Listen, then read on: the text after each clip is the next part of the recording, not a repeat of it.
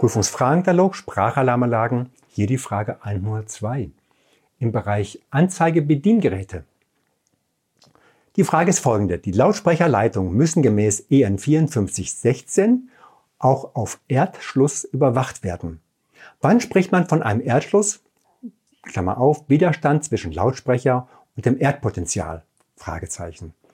Also vier mögliche Antworten. Erstens größer 55 Kiloohm, zweitens größer 75 Kiloohm, drittens größer 95 Kiloohm, viertens kleiner 50 Kiloohm.